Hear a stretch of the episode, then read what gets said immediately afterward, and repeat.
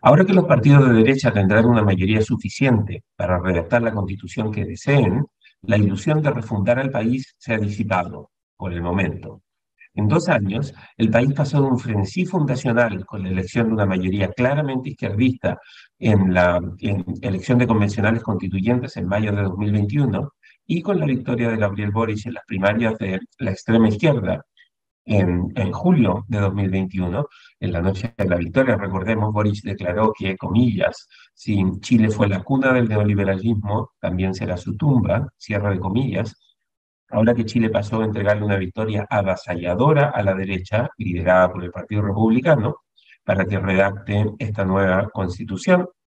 pues hemos visto un cambio radical en lo que ha pasado del país. Irónicamente, en el plebiscito de salida de diciembre, los chilenos deberán escoger entre la constitución de Pinochet y la constitución de José Antonio Cast. Es cierto que esa comparación es una simplificación injusta e imprecisa, ni la constitución en vigencia ahora es de Pinochet, probablemente es más de Ricardo Lagos que de Pinochet, ni el nuevo texto que será propuesto al país será de José Antonio Cast. El Congreso ya acordó los márgenes del texto y los representantes de los partidos de derecha tendrán que ser especialmente torpes para repetir los insensatos errores que cometió la mayoría en la ocasión anterior, que terminó en la redacción de un texto demasiado radical en ese primer proceso constituyente. Aunque nada garantiza que Chile podrá cerrar exitosamente este capítulo de incertidumbre constitucional antes de que termine 2023, es evidente que el proceso ahora va mejor encaminado y que las decisiones que han tomado los chilenos en las urnas generan menos incertidumbre en los actores económicos e inversionistas extranjeros. Si los altos niveles de desigualdad y abuso hacían de Chile un alcohólico en rehabilitación y el proceso constituyente llevó al país a volver a emborracharse por un par de años, la decisión de los chilenos en septiembre de 2022 de entrar voluntariamente a una clínica de rehabilitación fue refrendada por la votación por una mayoría que buscará mejorar el país que tenemos en vez de refundarlo.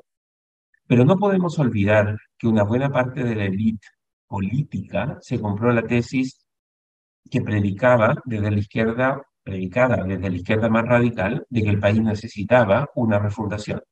Muchos líderes de la derecha, incluido el presidente Piñera, y casi todos los que antes habían comportado como líderes razonables de izquierda, terminaron por comprarse y defender la tesis de que Chile necesitaba redactar una nueva constitución en vez de mejorar la que ya tenía. En fin, por un par de años se impuso la tesis de que había que refundar en vez de mejorar y construir sobre lo que ya teníamos.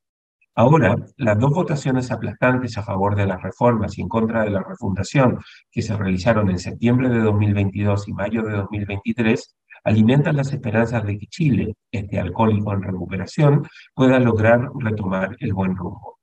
no podemos olvidar que el abuso y las desigualdades siguen siendo una amenaza el país todavía no sale del bosque donde las amenazas del estancamiento económico, inestabilidad social y líderes populistas acechan por doquier. Las lecciones que debe aprender el país y que debieran quedar plasmadas en el nuevo texto constitucional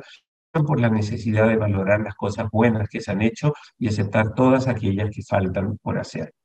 Pero también se requiere de líderes políticos que no tengan miedo de decirle a la gente la verdad y no solo repetir lo que la gente quiere escuchar aunque duela y aunque haga la que la aprobación caiga, decir la verdad siempre será una mejor estrategia que repetir el clamor popular. En estos últimos cuatro años, muchos líderes políticos prefirieron repetir la voz de la calle en vez de decir la verdad. La victoria del Partido Republicano la noche del 7 de mayo constituye, por sobre todo, un premio para aquellos que supieron decir la verdad, aunque ésta no fuera lo más popular. Mientras el gobierno de Sebastián Piñera se sumaba al engaño de la promesa de que el remedio para los problemas de Chile era un nuevo proceso constituyente y los partidos de izquierda moderada se avergonzaban del país que habían construido, José Antonio Caz, valiente y estoicamente, defendió principios y valores. Aunque muchos de sus principios estén más a la derecha de lo que quiere la mayoría de las personas y sus valores sean más conservadores que los que son mayoría en el país, la gente premió su valentía y su honestidad. Esta es una lección que debe aprender el resto de la derecha y de la clase política. Mientras el gobierno del presidente Boric cambia de valores y prioridades como una veleta y el resto de la élite política prefiere seguir al pueblo en vez de intentar liderarlo, el Partido Republicano explicitó cuál era su norte y no trepidó en defender sus principios, aunque estos no fueran lo más popular. La gente los premió entregándoles un apoyo que los ponen inequívocamente en una posición de liderazgo. Pero Cast y los republicanos deben entender que ni ellos tienen apoyo mayoritario, ni una constitución debe buscar amarrar a futuras generaciones a mayorías circunstanciales. Por eso, si la mayoría derechista en el Consejo Constitucional logra entender que el camino correcto es seguir reformando la Constitución de Pinochet, modificada y mejorada por Elwin, Lagos y todos los gobiernos entre 1990 y 2022, lograremos convertir lo que fueron nuestros momentos más tristes, violentos y destructivos en democracia en una lección que enseñe a ser un mejor país, más pragmático, más moderado, más razonable y con crecientes niveles de inclusión y rechazo más claro y firme a todas las formas de abuso. El libero, la realidad como no la habías visto. Haz que estos contenidos lleguen más lejos haciéndote miembro de la red Libero.